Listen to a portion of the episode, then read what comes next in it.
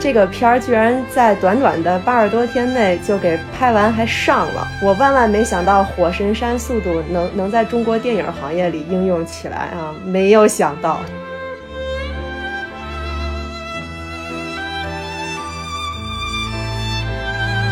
就是朝鲜战争呢，我觉得它是一个立国之战，就是重新把你的脊椎给接上，就是这就相当于是一个大卫战胜了歌利亚的战斗。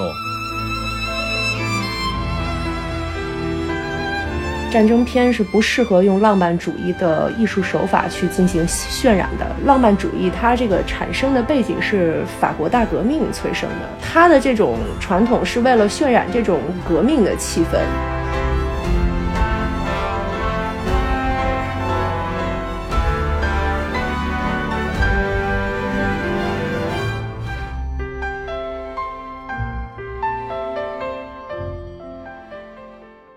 大家好，欢迎收听散场通道，我是麦高芬。今天我们聊一下《金刚川》这部电影，跟我们八百的一样，还是我们仨：青年作者王石玉，电影摄影师盆叔，以及我这个小小的麦高芬。客气了。大家好，师哥好，我是石玉。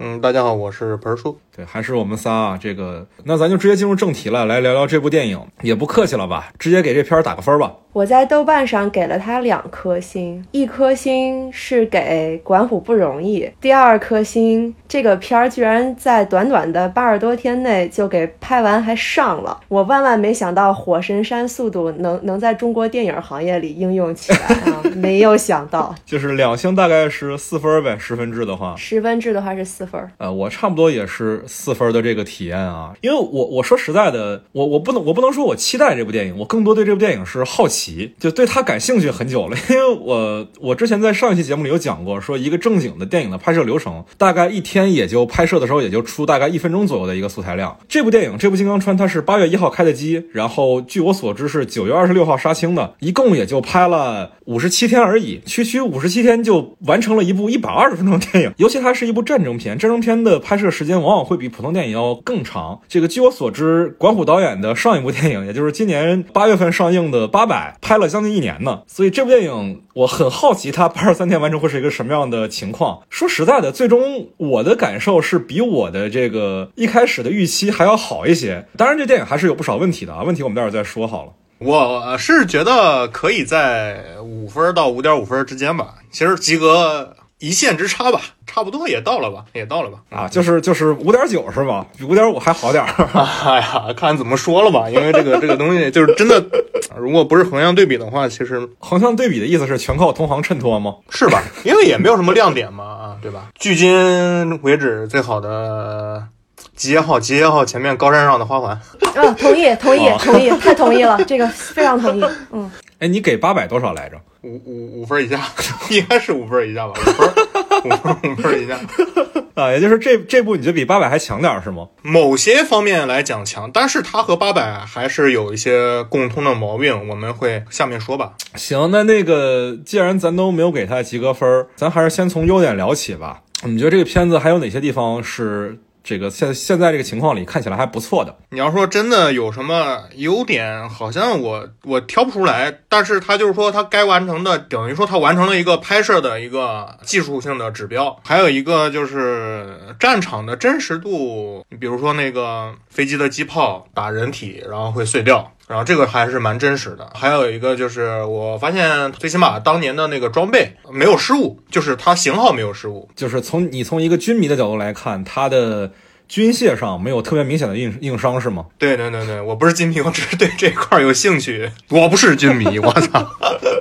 好的好的好的，嗯，石玉觉得有什么优点吗？它毕竟也就八十多天的制作周期嘛，能完成这样的一个完成度，我是觉得还是不错的。而且有一个镜头我很喜欢，就是那个 B M 十三的那个镜头，就是卡秋莎卡秋莎的那个镜头。我觉得，因为我是对这种非反战题材的战争片都是。抱有抵触情绪的，但是那个卡秋莎飞过来的时候，那个视觉上还是给我的情绪引起了一些就是正向的反馈，就是还让我觉得啊。拉弓如满月，射箭如流星，是吧？啊，对对对，真的很漂亮，那个那个画面很漂亮。我觉得张译的表演还是挺不错的。张译的表演其实大家都没有什么话说。对，但是我觉得这部电影，这部电影有一个比较不好的地方，就这个跟张译的表演有关啊，因为张译这个有断肢啊，这些炸碎的这个尸体啊，什么这样的一些画面，我我我不建议十八岁以下的人去观看《金刚川》，这个不太好。就是我我我国电影分级制这个问题是一个怎么讲？很迷啊，三言两语讲不完的一个话题。对，我觉得张译表演这个事儿其实。当然，张译表演都好嘛，我们都知道这个这个这个这个点，就是他表演太好了。但是跟他对手戏最多的是谁呢？是吴京老师，那这个就有问题了呀。哎，不是这个以夸为主吗？现在，对对对，以夸为主，以集中夸，集中贬。对，好。我我对这个片子的主要的一个赞美，就我我这也不算是赞美，就是我看到了一个有趣的趋势，就是我之前一直以为这个片子会很糟糕，尤其是八十三天拍完一个四亿投资的一个一个一个大片儿，很难想象它会有多好。但这个片子给我呈现出来的一个状态，就是它给我呈现的风貌是完全不同于任何的西方主流的。这个叙叙事的方式的啊，我们现在看很多的欧美主流的这个战争题材电影，那当然肯定主要还是反战的嘛。但是，呃，就从我个人角度来讲，战争它它是带有原罪的，战争本身不是一个好东西，但并不意味着我们在讲战争题材作品的时候就只能讲战争本身的原罪，里面可以讲的内容其实还是很多的。你比如说牺牲精神，你比如说这片子嘛，这片子的英文名叫 Sacrifice，就是牺牲的意思。所以，好歹还是让我看到了一点不一样的东西，不仅仅是做一个非常的西式的普世的类型大片而已，它是有点特别的一种创作方式的，这点是我觉得还比较有趣的地方。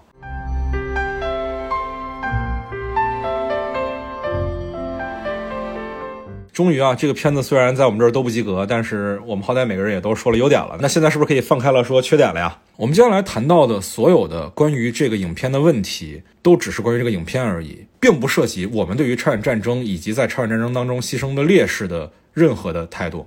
我们只是在讨论影片本身。这个片子问题在哪？我觉得缺点有两个方向吧，一个是剧作方面的，然后另外一个就是价值观方面的。剧作方面呢，就是他这是一件事儿讲了四遍嘛，虽然第四遍有点差异，但是基本上就是一件事儿讲了四遍嘛。呃，咱也知道那敦刻尔克也是一件事儿讲了很多遍，但它是视角不同嘛，他这边也换了视角。可是重复性和重复的内容太多了，就是没有一些新的展开，或者是一些新的这种刺激给到我，让我觉得就还挺没劲的。就是可能看完第一遍以后就觉得啊，有点事儿没讲清楚吧。那看第二遍那美军的那个视角，然后我我再看第三遍张译那段的时候，我就只能看张译的表演了，因为前面已经都知道发生了什么，都很清清楚明白了。然后第四章吧，你又不觉得他说的有多好，最高燃的。点不就是那个人搭起来的桥吗？那除此以外也也没有什么亮眼的地方，而且那个 Old Smith 就是他那个 narrator，就是这个叙述者，呃，我也不认为他有什么呃这个叙述角度，也没有觉得他写的特别好。剧作整体上来说就是挺工整，但是也挺无趣的。这个如果是非军事迷，或者是对这个抗美援朝或者爱国主义有着比较强烈的情感的观众来说，就是。普通人看这个电影肯定还是会觉得枯燥的啊，因为毕竟这件事儿就讲太多遍。他哪怕讲细一点，但是你别让我一上来就知道结果，那也挺好，对吧？因为我毕竟在第一次的时候我就知道张译要死了，然后后面就说他怎么死就就就没意思了。但这个剧作又是因为咱们这个片子不是拼的导演嘛，导演拼盘嘛，三三位导演拼了一个盘子。那我觉得可能这种四卷的格式，那就是为了说大家可以同时拍四段，然后素材共享一下啊，大场面素材可以共享一下。嗯，这样的话可以在八十多天之内把它的拍摄完成。如果是这个目的的话，那这个剧作。看起来确实也是一个比较好的解决办法了。制作周期上来说的话，那也没办法，对吧？呃，其实我一开始在看到这个片子的海报上写着导演是管虎、郭帆和陆阳的时候，我其实一开始以为它是个短片集。有提前看过点映的朋友跟我说，其实这片子不是短片集，我当时还挺意外的。然后后来看完电影，是肯定大家可能都会想到说敦刻尔克嘛，因为敦刻尔克也是同一件事情，然后从三个视点来讲。但是这片子的剧作结构跟敦刻尔克最大的一个区别是什么呢？敦刻尔尔克其实它是平行叙事的，陆上、海上和天上是平行剪辑的。但这部电影它并不是这样的，这部电影它其实是分段的，第一段只讲一个人物的视点，第二段只讲讲另外一个人物的视点，第三段再跳到一个人物的视点来讲。那这意味着什么呢？那这意味着是观众要在这一百二十分钟里经历三次情绪上的高潮，而这三次情绪上的高潮最核心的。诱因都是同样的一件事情，那就会导致一个结果，就是我们第一次看完这个故事之后，第二次、第三次的时候，我们已经知道会怎么样了，情绪上的冲击力就小了非常多了。它不像敦刻尔克一样，敦刻尔克其实是平行叙事的嘛，所以其实观众只会在影片的观众只会在影片进行到大概三分之二的时候，情绪被调动起来。但这部电影并不是，观众要想真的跟着导演的情绪走的话，你情绪要被吊起来三次，甚至还有第四次，同时你的情节还是重复的，这就更不现实了。我其实觉得这个电影的结构，你与其说是像敦刻尔克，不如说是更像罗生门一些。就罗生门也是同样一个事情，然后用不同的视角来说，但是这部电影跟罗生门也有本质的区别是什么呢？是罗生门每一次的视角都有新的内容在推出，有新的信息在进来，但。在《金刚川》这部电影里，我们一开始就知道谁死了，谁活了，接下来只是要知道怎么死而已。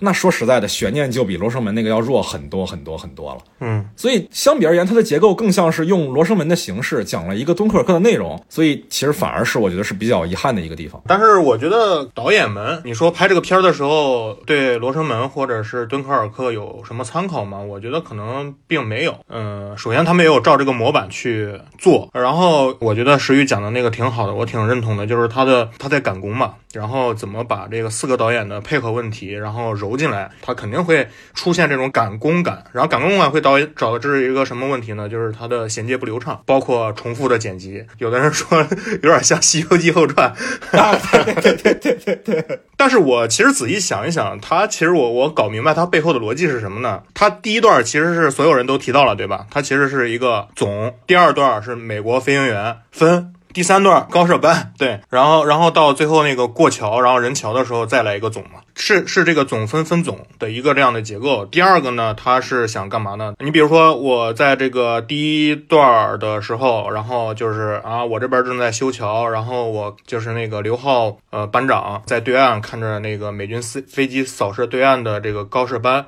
然后但是不给这个高射炮攀的这个镜头。到第二段，然后再去展示，就是他当然你会觉得。这个了无新意，但是他这个意思就是说，营造一种刻意的玻璃感。志愿军作为一个整体的军队，但是我们的这个这些小分队都是有分工的。那渡桥部队在渡桥，然后这个，然后那个高射班是为了部队安全渡桥，然后去阻击敌人飞机。志愿军是整体的，但是他们完成了，就是分担了不同的任务。在这个任务里面，我作为一个士兵的视角，我是看不到对岸的兄弟是谁，我不知道他他们是谁。这么一个氛围的前提条件下。然后带出所谓的他的那个主题牺牲，他是想这样的，但是这个是我想了好久我才想到的。所以说他的他利益是这样，但是他的能力问题，或者是他的赶工的原因，导致这个东西他没法传达，直接的传达给观众。这是所有的，就是说本来可以拍的不错的电影。之所以失败的主要原因，我觉得都是这样，所有的都是这样的通病。嗯嗯嗯嗯。而且我觉得它这个结构其实还是有另外一个问题，就是虽然你说它第一段是一个总数嘛，第二段和第三段是分数，是那个个人的支线，但其实第一段也是有完整的人物弧的。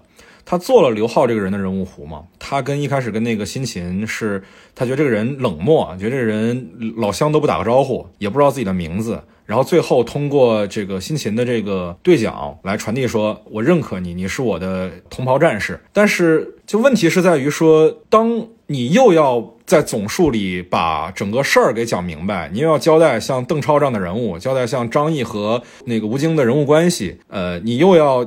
讲刘浩这个人的人物弧的时候，其实是非常顾此失彼的。第一段我记得大概也就是四十五分钟左右，你要把这么多的信息量全都塞在四十五分钟里，那最后刘浩的人物弧线就是很单薄。而且还有那谁嘛，还有邓超不断的就是抢这边的戏。对，所以其实我我倒是觉得第一段到最后这个刘浩牺牲的时候，我的情绪是没有准备好的。所以我觉得第一段问题还是比较大的。然后我对这个电影的另外一个不满，甚至说可以说是抵触吧，就是它是一部非反战题材的战争电影。所以我在看这种电影的时候，对我是引起了极度的不适。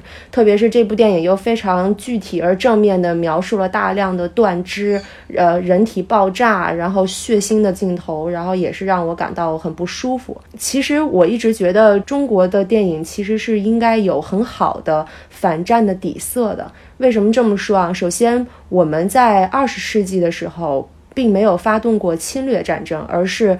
大量的战争都是被动的反侵略的战争，所以这个首先我们从道德上来讲，我们就是有这个拍摄反战电影的一个资历，或或者说我们是有这样的道德资格的，就是我们是应该最应该拍摄反战电影的。但是我们却拍摄了大量就是比较宣扬这种民族主义情绪和这种比较宣扬战争的这个电影，就会让我觉得特别不不舒服。特别是中国，不管是从古代还是到到近现代吧，都是有很多呃反战题材的文艺作品的。比如说像我们的这个古时候的这些边塞诗，这个边塞诗也不是不是完全都像陆游或者辛弃疾写的那种，就是我要为国捐躯什么，就是它并不是所有的边塞诗都是这样。像你们可以看看，像李白呀，或者是杜甫啊，他们写的这些边塞诗，他们全都是在反思战争所带来的问题的。比如说像呃什么李白的这个由来。征战地不见有人还啊，就是《关山月》啊。其实它也是讲的唐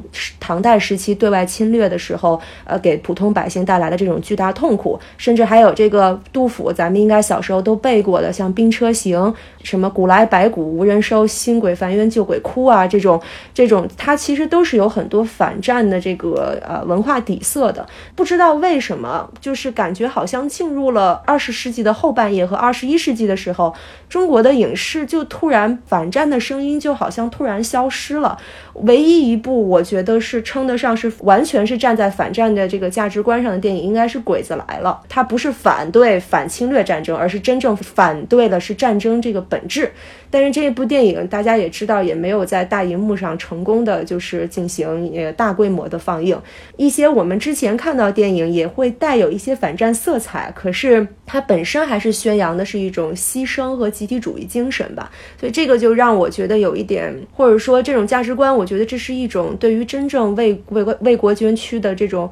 呃，烈士们的一种不尊重。本来这个战争烈士应该是一个受害者的形象，是战争的受害者，是第一受害者，直接受害者。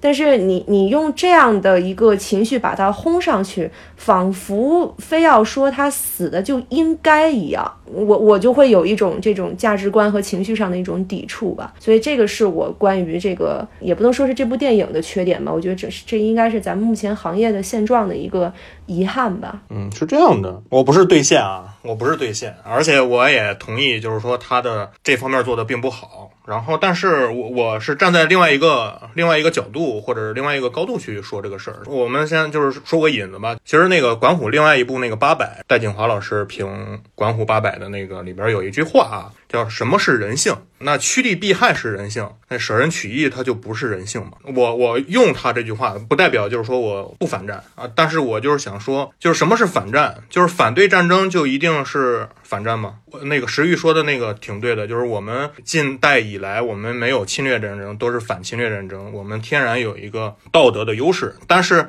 你这种道德的优势是什么？道德的优势是恰恰是我们并没有资格去反战，是因为什么？因为我们从来不是一个施暴者，我们是被施暴者。然后欧洲或者美国的它这个反战思潮，它都是有它的历史原因的。欧洲是两次世界大战的策源地，然后美军打越战、打阿富汗战争、打伊拉克战争，它都是一个主动的。我不不敢说它所有的战争都是侵略性的战争，但是它都是那种主动的施暴者，造成了一个很重要的原因啊，这士兵为何而战啊？就是像石玉说的，看到了李白或者是杜甫的描写战争的那些，就是那个时代是是什么时代？是唐朝。唐朝发动了很多对外战争，他肯定是有这种反战的情绪在里面的。但是他又举了这个陆游啊，或者辛弃疾啊，你想他那个时代是什么时代？南宋是吧？呃，然后那那不是被金人吊着打的一个时代吗？然后那你肯定会有这种。啊，我我要跟你干到底，就这样的一个，对，一个一个一个一个比较，就是说啊，战场诗。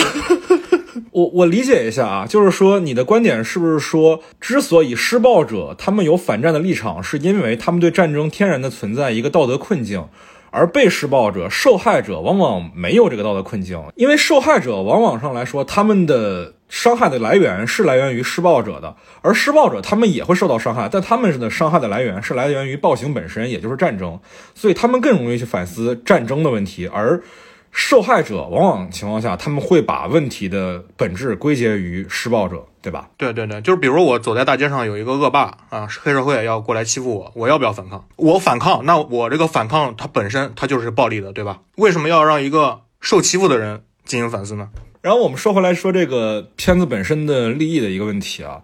呃，我其实特别认可刚才石玉有一也有一个观点啊，就是用这样的一部电影来纪念我们的烈士，纪念在抗美援朝当中牺牲的人，我觉得是非常不恰当的。我们都知道嘛，今年是这个抗美援朝战争的七十周年的纪念嘛，对吧？我有七十周年，那就有六十五年，就有六十年，还有更往前的。那我们之前为什么没有拍电影呢？为什么到今年也要在年中才开机一部要在年底上映的电影呢？之前都干嘛去了呢？如果今年不是在二零二零年疫情爆发、中美关系恶化的这个大前提下，那这部电影会拍吗？那说到底，那这部电影它是有一个政治诉求，还是为了纪念在战争当中牺牲的人？我说实在的，这个问题我不回答，我留给我们的听众们思考。我觉得所谓的用这部电影来纪念我们的烈士，这事儿是很很可笑的。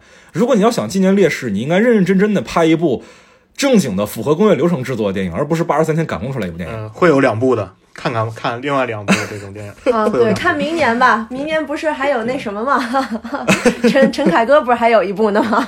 对对，《冰雪长津湖》。对对对，我还是挺期待陈凯歌的那部的。嗯，哎，我也是。其实我今天查资料的时候，我发现说是今年三月份，其实长那个《冰雪长津湖》就开机了，但是因为疫情。就拍不下去了，所以到年终的时候才临时把金刚川给提上来的。因为我们都知道这个《冰雪长津湖》是发生在冰天雪地里的，你夏天是没法拍的，所以就先拍一部夏天可以拍的电影来赶上今年这个七十周年的纪纪念。对，这也是一种说法。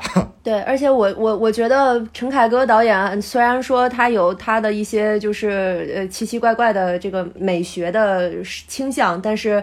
我觉得他还是一个从价值观导向上来说比较，反正对我来讲就是比较正常的一个人 一个导演，就是他应该不太容易那么那么轻易的妥协吧。对，所以我还是很期待《冰雪长津湖》的。如果说《冰雪长津湖》出来以后是一个有一些深刻思考的片子的话。那我觉得这中国战争片还是 OK 的，我特别期待一部能够超越《集结号》的战争电影。对，还有刚才石玉还说一点，就是我我其实不太认可说战争片都应该反战的这个观点。刚才大概讲了一下，说我认为说战争里面可以讲内容其实还很多。欧美其实也拍过一些非反战题材的战争片，比如说我个人非常喜欢的《斯巴达三百勇士》，它就很不反战嘛。我在看《金刚川》的时候。我是很明显能感觉到，说这部电影它是受到了《斯巴达三百勇士》导演扎克施奈德的影响的，很多的升格镜头，很多的浪漫化的镜头。很多的那种并不真实的镜头的存在，但是为什么说《斯巴达三百勇士》并不会让人觉得有多违和，而这部电影会有一些微妙的违和感？我觉得还有一个很重要的原因是，这是一个现实题材的，你用一个浪漫化的手法去处理一个特别真实的历史、特别现实的故事的时候，我我我觉得会不太自然，不太能自洽。倒不是说战争片就一定要反战，但是在一个真实的背景下，在真的有人为这场战争流血牺牲，为这场战争付出了最严重的代价的时候，我们对。对这个事情的看法还要更谨慎一点，我觉得。呃，我觉得浪漫它是分精神上的，或者是这个形式上的。你说的那个，它对战争的浪漫化，主要是体现在形式上的浪漫化。但我觉得最大的问题是，这部电影想表现一种牺牲主义和浪漫主义，但是你在电影里面没法看出我们所期待的那种英雄主义的气质，这是一种对浪漫的。庸俗化，我觉得甚至某种程度上解构成了一种对个人的那种负气斗争的一种浪漫的表现。呃，在这个维度上，杀人它并不浪漫，也不值得被赞扬。我们承认这种牺牲的精神是浪漫的，但是电影里面恰恰没有让我们看到这一点。对，那电影里面最后的表达里面有提到嘛，说这个大义啊，就是保护我们的国土，为了我们的国家的类似于长治久安吧，华为一吗？对对对，讲了一段说我们这场战争的目的，但是说真的，就是落到影片本身上的时候，他也没有展现说到底战士们在为何牺牲，或者换句话讲，如果我我们的战士是死社稷守国门的，那你得让我看到社稷在哪儿啊，国门在哪儿，他们为什么牺牲啊？这整部电影里面，除了士兵以外，就只有几个一闪而过的朝鲜少女。那 对啊，我们的设计和国门在哪儿呢？对吧？我觉得这个视角的缺失，也是让这部电影。他所想表现的这种牺牲不够具有冲击力的一个很大的原因。我想说一下，就是这个浪漫，就就着这个浪漫主义的这个事情啊，我是认为啊，就是战争片是不适合用浪漫主义的艺术手法去进行渲染的。为什么啊？就是首先，浪漫主义它这个产生的背景是法国大革命催生的，它的这种传统是为了渲染这种革命的气氛。当然，这种革命气氛其实是和这个。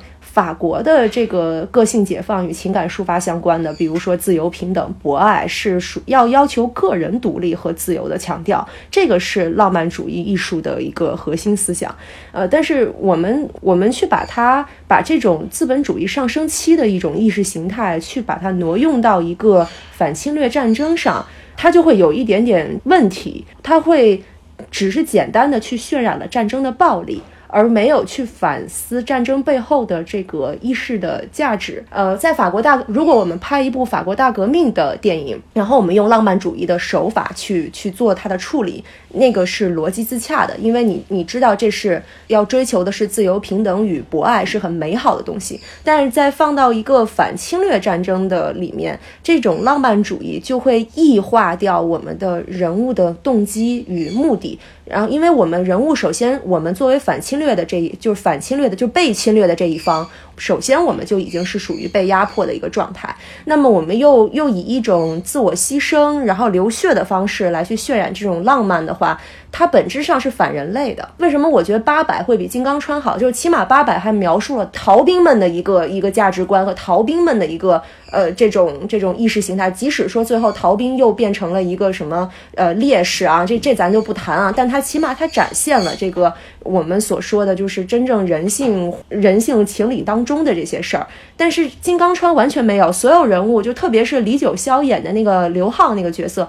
哎呦，一上来就是恨不得要冲过去打仗，然后我觉得这个很暴力的这种东西让我觉得难以置信，莫名其妙。然后就为了赢一个军功章，这这就为什么我特别讨，就跟我为什么讨厌辛弃疾是一个道理。这个自己的古诗里面天天写着什么了却君王天下事，就是什么赢得身前身后名，就是这种这种东西，我是我是不能接受的，我是觉得非常非常愚蠢的。放在二十一世纪来看，是极其落后和倒退的一种思想。就是不不要再去用浪漫主义渲染渲染这种东西了，这个这个居心可疑。嗯，怎么说呢？其实我觉得石玉的大方向并没有说错，但是嗯，因为因为有一个老兵，他说呢那我们不怕战争吗？我们也怕呀。打仗要死人嘛，因为他是打了好好多年的仗，从解放战争一直打到朝鲜战争，打世界元仗。他说他自己身边的人一茬一茬都没，每次都是换新人。他虽然作为一个老兵，但是每一次上前线他都害怕。他，但是他又是一个就是当年的那个国民党的投诚到解放军队伍里面的一个人。说那那最后为什么就是说他也不是不怕，但是为什么他在国民党他就要投降，不想打这个仗？也不敢打这个仗，但到了朝鲜战争，他就敢打这个仗，因为他知道自己就是面对的这种牺牲是为了什么，就是不想让这个战争再继续影响到自己的下一代了。他说的这个这个话其实并不浪漫，我我同意，就是说你不能用一个啊很美好战争很美好，就就把战争进行浪漫化，但是你可以从另外一个角度。就是因为我我觉得浪漫的定义啊，这是因为我和石玉对浪漫的定义可能有所不同的一个一个说一个看法吧。就是，但是我同意他说不能把战争进行美化，这个这个观点是肯定的，因为战争一点都不美。呃，不好意思打断一下，我们现在的讨论有一一个前提误差，就是我们对于战争这个词的定义是存在误差的。就是盆叔对战争的定义是反侵略战争，然后我对战争的定义是暴力。所以我提的反战是反对暴力，然后盆儿叔的这个提的这个战争是反对反侵略战争。所以我觉得现在，我觉得现在其实咱们每个人说的都是对的，也是逻辑自洽的。呃，因为我们呃说的这个前提是不一样的。然后我们应该，我我我我说这句话就是为了跟观众们，就听众们 clarify 一下，就是我和盆儿叔两个人的讨论的这个语境的前提是什么。那如果咱们再从一个更宏观的角度去说这个事情的话，那其其实斯皮尔伯格他在拍那个《拯救大兵瑞恩》的时候，他说过，所有的战争电影无论好坏都是反战电影。那如果要是从这种宏观的角度上来说的话，那么《金刚川》其实也是反战电影，对吧？就就是看大家怎么去定义了。因为很残酷。对，对对对对对对，所以说盆儿叔说的也是对的，然后我说的也是我在在我自己的逻辑里是自洽的，所以就是这个要跟听各位听众们就是就是澄清一下。对对对对对，嗯所以我说咱俩不是对线。对，对对对，咱俩不是对线，绝对不是。嗯，我发现现在我们做电台得非常谨慎啊。你知道，就是上次我们录花木兰节目的时候，我当时说了一句，说这个石玉果然在文化层面上是一个国际主义者。然后就有你知道有台的主播，另外一个也是影视评论类的播客，我估计可能很多订阅我们台的听众也会听那个播客的主播。他在他的极客上说我讽刺石玉屁股歪，我没有啊，我澄清一下，我没有啊。我们嘉宾都很 peace and love 的，对对对，我跟麦高芬师哥我们很熟的，他不会的，他他他他自己本身也是一个对吧，直男全师，他不会的。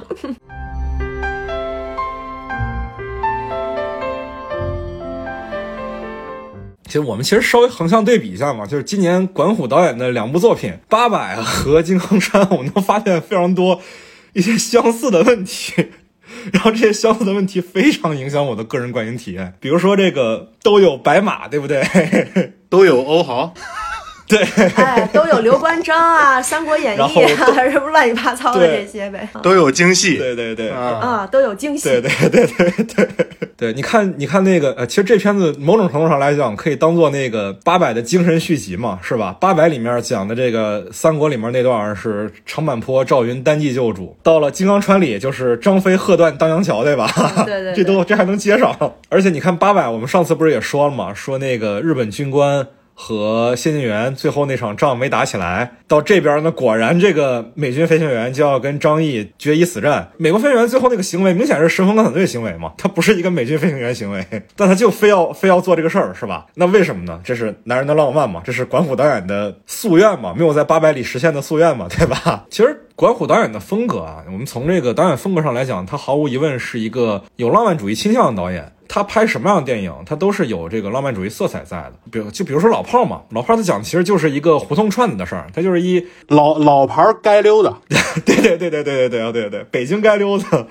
那这样的一个人，他最后还是要穿着将校呢，然后拿着这个长刀在冰湖上决斗，对吧？那就是一个浪漫化的表现。你放到这部电影里也一样，但他有的时候这种浪漫主义的东西，我觉得有点就忽略常识了，就不太好了吧？就这个电影一直让我特别跳戏的一件事儿啊，就是第二段美军飞行员那段，希尔他在天上开着战斗机，然后敞篷战斗机，我我先不说气压呀、温度啊这些问题，我也没看他戴氧气面罩，他就正常的在天上飞，跟开跑车一样。我就单说一件事情，就是他为什么在那样的一个高度、那样的一个速度里面。他还能安安全全的戴上自己的牛仔帽，牛仔帽还没有被风吹飞。啊，是的，我在高速上开车开到七十迈，我都不敢开车窗呢。一个是人物塑造，你你刚才说了，就是管虎就是浪漫主义的那那么一套东西嘛，然后拍什么都是浪漫主义的，但是他又是一个标新立异的导演，就是他想拍跟别人不太一样的东西，所以在人物塑造方面，你看他就设计了几个人物嘛，一个是。有点那个，好像国民党军投诚过来的那种兵痞性格的吴京。为什么我说他是兵痞性格呢？其实你要是一直在这个史实上来讲，就是从当兵一开始就是这个解放军的话，他可能没有那么大的一个兵痞的劲儿。又说了一口北京话，然后北京地区投诚过来的国民党军应该是傅作义的部队。反正就这么一个，这么细致吗？对，那你那你北京对吧？对吧？那不可不傅作义嘛？兵痞性格的这个一个人吧，因为他不服从领导嘛，对吧？然后第二个是那个喜欢话务员的那个刘浩嘛。然后一般，呃，我们以前的电影不太拍这种儿女情长的这样的一个一个形象的一个战士。然后还有就是他呃要去抢那个军功章，要立功，个人的意识在里面的。这么一个人物，还有一个就是重点是张译嘛，比如说他最后和美军飞行员的那个决战，其实按正常来说他不应该，就是咱抛个电影来说啊，本来也没几发炮弹了，然后非要。跟人决战，不顾部队的过桥顺利与否，他设计了这三个人，但是他又没有很好的处理好这些人物和影片利益的关系。嗯，就是说你本身的这种牺牲和你这个牺牲都不贴合。你牺牲是什么？你牺牲是大的铁牺牲，为了大我牺牲小我。然后你又在下面去搞了一些这种，就是我要和。以往的电影不一样，我要讨论这个人性的问题，还有一个顺带带出来的就是那个美军飞行员的一个试点的问题。你看，他其实这个美军飞行员有点正面的形象，对吧？他有血有肉，他为了给他的战友报仇，他一定要把那两个高炮都给干掉。对敌人人性的这种思索，放在这部影片里就显得有点那么的拧巴。他和上一段和下面这两段的这种情绪，我觉得是脱节的。嗯，而且这个演员的演技也有问题，怎么看那个 Hill 他演的就不对劲，而且他的那个配音就好像不是个美国人配的，就好像是个中国英语好的配音演员给他配的一样，就是让你各种的不舒服。特别是那 O Smith，那 O Smith 绝对是一中国人配的，然后就你就觉得，哎呀，就这片四个亿了，就不能找个外国配音员嘛？就。怎么着？不是美国德州口音，是山东德州口音，山东德州口音那种感觉。对，我觉得还有一个不严谨的地方，就是因为你们说到这个配音问题，你们不不觉得他的所有的话外音都配的有问题吗？有问题，太有问题了。年轻人配了老年人的声音。有一个老年小胡嘛，我记得是那个对，呃，线索人物叫小胡，对吧？他那个老人腔特别的做作假，而且口音也很假，很明显是故作出来的。对，而且他的那个 O S 的内容其实也存在着比较大的一个问题，就是敦刻尔克最后是那个年轻士兵念丘吉尔的讲话，那个还挺动人的。而且说实在的，八百他最后也有一段 O S，其实那段 O S 你放现在看啊，他的那个意识形态可能是存在问题的。但是在电影里其实还 OK，就是有一个士兵的家书里说：“我相信我们的国旗总有一天会飘扬在富士山上。”你放到今天可能有点这个极端民族主义，对极端民族主义的问题。但是因为它是个真实的士兵的家书，我们不毕竟不可能要求一个在当时被侵略的士兵，在为国而战的士兵，他能放下这些东西吗？所以有真实的背景下，我们去听这样的话，它其实是有力量的。但是。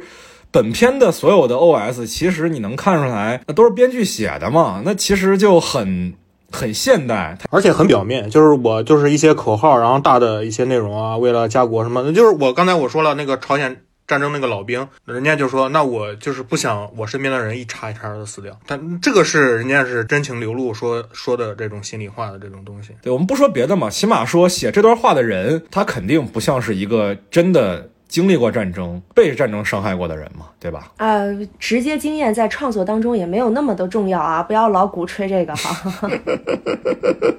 嗯，然后我再说一下那个其他的问题啊，就是一些逻辑上不合理的地方。这个不是不是说你拍了一个浪漫主义的东西就能自洽的。你比如说，还有一个就是张译都炸断了，胳膊炸断了，腿炸断了，然后过去跟人决斗，一条腿一条胳膊，你在那种断肢的情况下是，他不可能是那种状态。然后，但是他就是为了达到这种催泪的这种效果，就是反倒是我觉得把我给推出去了。我不知道就是平常的这种观众是什么样，但是反正是把我给。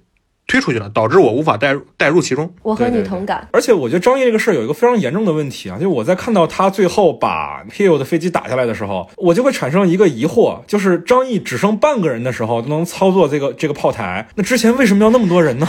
我也想过这个问题。他只剩半个人了，然后他。他可以完成装弹、瞄准、发射所有的东西，但是之前五个人的时候都打不着啊。所以说就是这个问题嘛，就是为了这样就是催泪的这样一个效果就牛逼，然后就这样设定的。你放到日本动漫里面，我觉得合理，真的合理，你就需要这种中二的这种东西。但是你放到这个，我觉得还是有所严肃的这种背景下。你单纯的为了达到一种戏剧目的的话，我觉得是有点不真诚的。你男女多了，你比如说那个邓超，然后让人家喊隐蔽的时候，自己骑了个白马。对 他连下马都不下马。对，不合理的多了，就 就我就不说特别专业的那种问题了，就是为什么用 B 二九轰炸不用 B 二六呢？这都属于挑刺儿了啊，这就算了。天哪，你还说你不是军迷？我真不是，然后最起码不是那种就是上头的那种，对。啊啊啊！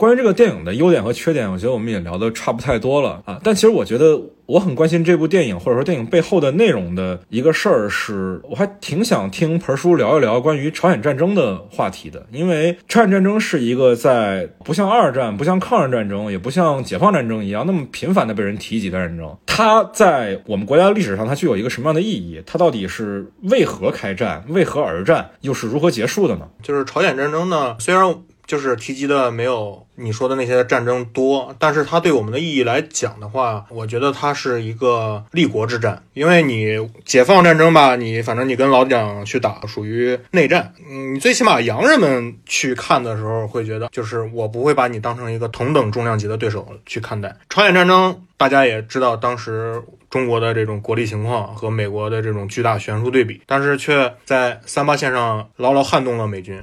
你像美军当年是携着二战之威打的这场朝鲜战争，所以它其实都是老兵油子，呃，而且美军当年的战斗力也是相当可以的，二战直接继承过来的战斗力。呃，在这种情况之下，缺衣少食的志愿军却阻挡住了美军的进攻。甚至一度马上就要把美军赶下海的这样的一个态势，在国际社会上引起了巨大的一个对中国看法的态度的一个改观。呃，这是中新中国能就是完整的接受苏联。呃，完整的这个工业援助没有再有大的这种战争的一个前提条件，所以它是立国之战。而且从本质上来讲啊，我能打过美军了，那就证明我在世界上是说得上话的。那你当年美军那那么强大，然后志愿军在朝鲜战场上把它给阻住，无论是对国外还是对，其实对国内来讲的话，是更是一种就是。民族精神的某种上升，就是这就相当于是一个大卫战胜了歌利亚的战斗。对，就是重新把你的脊椎给接上。这个这个观点还挺挺有意思。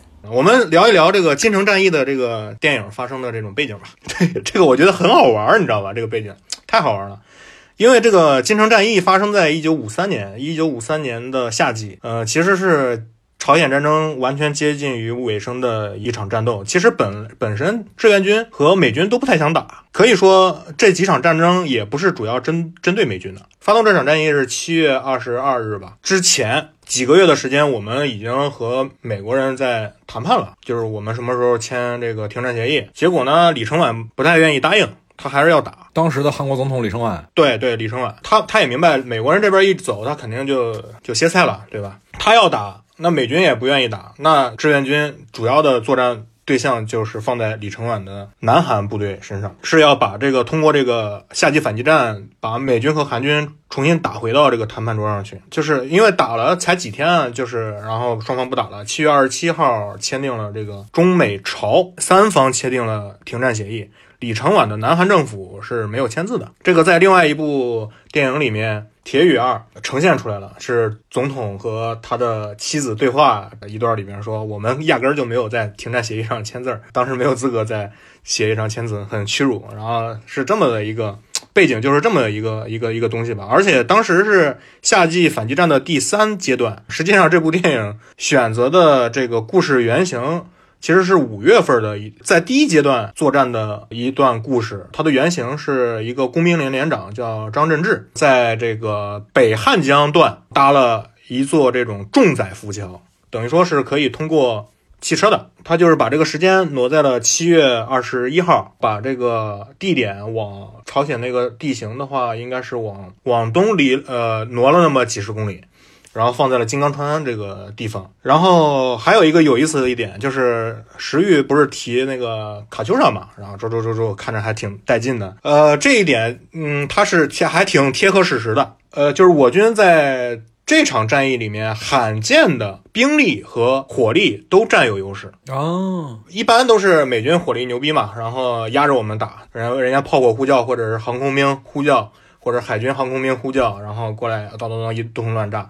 但在这个里面，是我们集中了很多炮弹，集中了很多火炮，包括这个卡秋莎，对敌阵地进行覆盖式的这种射击。大概兵力是三比一、四比一左右，炮火应该是一点七比一，在这个朝鲜战争里面是挺罕见的。哎，也就是说，其实因为朝鲜战争，听你的描述本身是一个我国以弱博强的战争，但是这个金刚川这个电影的故事原型的背景，其实反而是在这场战役里是我军是占优的，是吗？嗯，对，兵力和火力上都占优，因为因为因为因为我们主要作战目标也不是美军啊，美军也知道呀，就主要是打那个李承晚嘛。包括我们挺熟悉的那种什么京剧的唱段《七七白虎团》，其实也是在几场战战争里面的，主要是针对南韩的首都师。白虎团是首都师的匕首部队。哎，那我就比较好奇了，就是在三年的朝鲜战争里，从你的角度来讲，你觉得管虎为什么会截取这样一个历史片段来做改编呢？因为它并不是戏剧张力最强的嘛，它并不是一个。在这场战争里，最能体现以弱不强精神的，最能体现戏剧张力的地方的。首先，你也明白这是一个赶工的一个作品。所以他不太可能从一个很宏观、很大的一个角度上去叙述，他也没那个精力，然后这个时间工期也不允许，对吧？第二个就是，呃，管虎导演想标新立异吧，他想讲一些就是士普通士兵试点的问题。你如果是放在一个很大的一个宏观的叙事角度来讲的话，你不可避免的描写创作人物的时候，你要加进来高级的军队干部吧。最起码是师级的吧，但是你看这里面最最高的就是个连长，那那连队就是军队里面最从战术角度来讲是最基本的组成单位了。那他就讲了一个就是普通士兵几个普通士兵的这样的一个试点的故事，他就想这样选取。那我们也知道这个电影它有它赶工的压力在，那如果你觉得摒除掉这个赶工的因素，在整个的朝鲜战争这个大的战役背景下，你觉得还有哪些故事是更加值得讲述的？其实。不用我去选，其实两位导演已经选过了，就是一个是陈凯歌的那个《冰雪长津湖》，另外一个是张艺谋的《最冷的枪》。我好像听说张黎也要拍一个这个《冰雪长津湖》的这个题材的东西，叫《冬雨诗》啊，相当于是个剧版的呗。嗯，我觉得值得拍的应该是这两个。稍微介绍一下，就是《最冷的枪》其实是讲的那个张桃芳，就是张桃芳是在朝鲜战场上诞生的一位特级战斗英雄，但是他没有死，一般都是。死了的人给一个特级战斗英雄，他是我军最厉害的一个王牌狙击手，然后用了一杆老式的莫辛纳甘步枪毙敌二百余名，然后用了四百发子弹。哇哦，好兵临城下呀！而且很多都是在一公里之外毙敌的，很厉害，因为他没有瞄准镜。对我主要是觉得视力有点好，一公里之外能看见。呃，反正我觉得以我们当代的这个平均的视力水平，肯定是做不到了。嗨，我做视力测试的时候，连人家那针儿都看不见。就是你你你我你没有打过枪，你知道吧？你要打过枪，你你知道，就是别说一公里，就是一百五十米之外，你用那个准心儿去套那个人，那个那个人都没有那个准星粗，这是很难的。就是背景是因为这个打完五大战役之后，就是中美双方进入了一个阵地战的一个。模式，大家相互挖挖坑道啊，把那山给挖空啊，然后互相放冷枪、放冷炮啊，属于那么一个有点像在二战之后打了一场一战。那么个模式的一场战争，陈凯歌的这个长津湖是在这个前三次战役里面的，我军就是入朝作战没没多长时间的一个发生的一个故事。嗯，当年我看了就是这个长津湖，我觉得挺感人的。如果是要讲牺牲的话，我觉得这个更值得去挖掘。它它其实战役本身并不大，它只是在。一个大的战役里面的也不算小规模，因为因为人数是挺多的，但是就是我们想当时想消灭美军一个主力师，然后用了三个军包围他们，因为当时入朝作战的部队很多都是四野的部队，四野的部队当时在海南或者是在福建前线准备解放台湾，嗯，这个时候呢一纸命令，然后就把他们调到朝鲜战场上去了。那他们走的时候呢，正好要入冬嘛，坐着火车，然后到了。丹东其实都没有时间去给他们换装，也没有那么多，就是当年物资匮乏到，就是连一人一身应急的冬衣都保证不了，就就很多他们有棉衣的都是。当时换下来的部队，然后在火车站，他们把自己的衣服给脱掉，然后扔到那个火车上的。嗯，然后他们就以这样的一个后勤保障条件就入朝作战了。然后当时长津湖它是因为因为要抵消美军的火力优势。所以我们选择了夜战。夜战呢，我们要悄悄摸摸的用一昼夜的时间，从白天就开始一点一点的，就是做伪装，然后摸到敌军的前沿阵地不足二百米的一个冲刺距离上。那在这个距离又待了半夜，战士们是在一个零下三十多度的条件之下，穿着单衣在雪地里面卧了一一夜。然后当时冲锋号响起的时候，就很多人就再也没有起来，就。活活冻死在阵地上了，然后能起来的很多怎么牺牲的呢？就是起来，然后麻木的走了两步，然后就倒下了，然后可能那个拉枪栓这个动作都没有做出来。然后所以美军就是他们发现就是志愿军突突袭之后，然后往天上打的照明弹以及探照灯看到的是什么呢？就是 浑身裹着雪的灰不拉几的一坨东西。朝他们不像在走路，像滚动似的，所以他们给志愿军在那个长津湖的战斗起了个绰号，叫“移动的原木”。这是比较震撼美军的一一一场战斗吧？天哪，挺惨的！天哪，挺惨的！美国人其实不太愿意回顾这段历史，它不像越战，你越战它是处于一个就是冷战成熟期的背景之下，然后美国去侵略。哎，也不是说侵略吧，干涉干涉人家内战吧。那因为他对越战对美国的这个影响国运走向，以及影响美利坚民族认同或者是民族性格形成的那么一件事儿，它属于很大的一个事件，所以就那么多导演去拍越战片儿。但是朝鲜战争虽然当然它也就是以美国的失败为结局，但是他对美国社会的这种深刻的反思没有越战那么强烈，所以。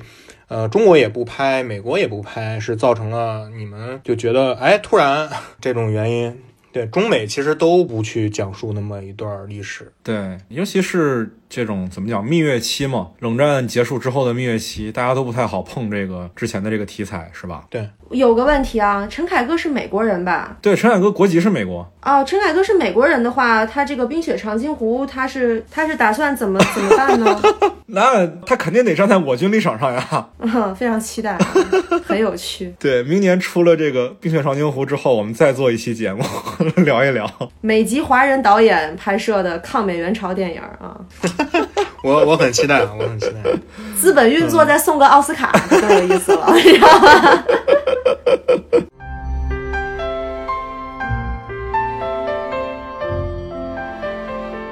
接下来我们来聊一个稍微危险一点的话题啊啊，其实之前的也挺危险的，接下来的更危险。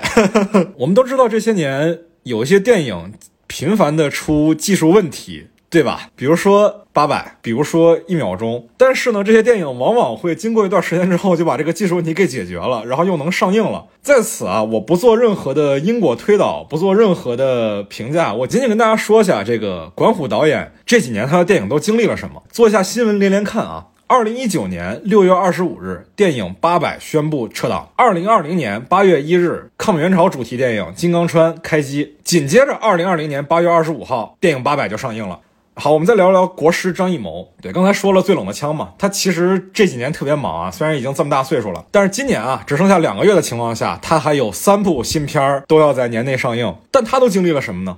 二零一九年二月十一日，电影《一秒钟》宣布退出柏林电影节，这事儿其实非常的罕见。它是柏林电影节主竞赛电影，三大电影节上有主竞赛电影退赛是一件。非常非常罕见的事情。然后，二零二零年的六月八日，反腐题材电影《坚如磐石》的预告片发布了。在此之前，我都没有听说过张艺谋的这部新片。然后，二零二零年的七月二十日，仅仅是这个六月八日的一个多月之后，张艺谋监制的《我和我的家乡》宣布定档。然后，二零二零年的八月四日，就仅仅离《坚如磐石》的第一个预告两个月之后，张艺谋的另外一部电影谍战题材电影《悬崖之上》发布了预告片。这部电影其实讲的也是我共的这个特工和伪满洲国的。邪恶势力做斗争的一个片子，而紧接着，二零二零年的十月十四日，一秒钟宣布定档。我们再往前走一点说，再说早一点的事情啊，我们说说宁浩导演。宁浩导演在二零一零年四月份的时候，有一个电影审查委员叫赵宝华发文批评了他当时的新作《无人区》，那时候《无人区》还没宣布定档，于是《无人区》这个片子就从。当年的上映计划里消失了。然后，二零一二年的四月二十四日，就是两年之后，宁浩导演的抗日题材电影《黄金大劫案》就上映了。紧接着，二零一三年的十二月三日，电影《无人区》就上映了。我刚才说的那些那些内容，那些发生的事情，它都不代表任何的我的态度，它只是发生了，我只是。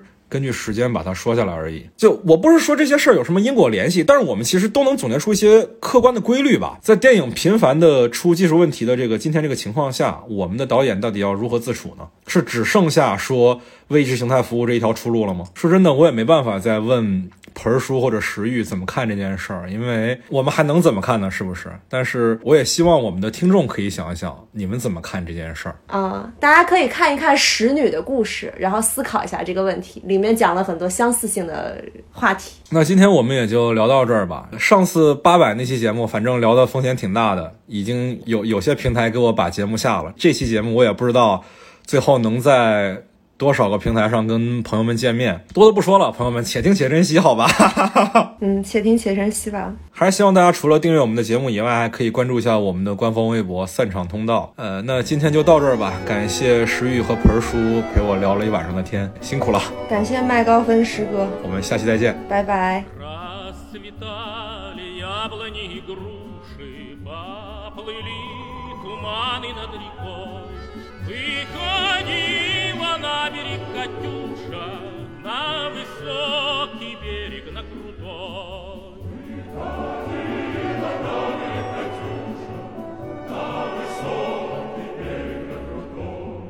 Выходила, песню заводила про степного сизого горла, про того, которого любила, дым от берегла. Того, которого любил, того,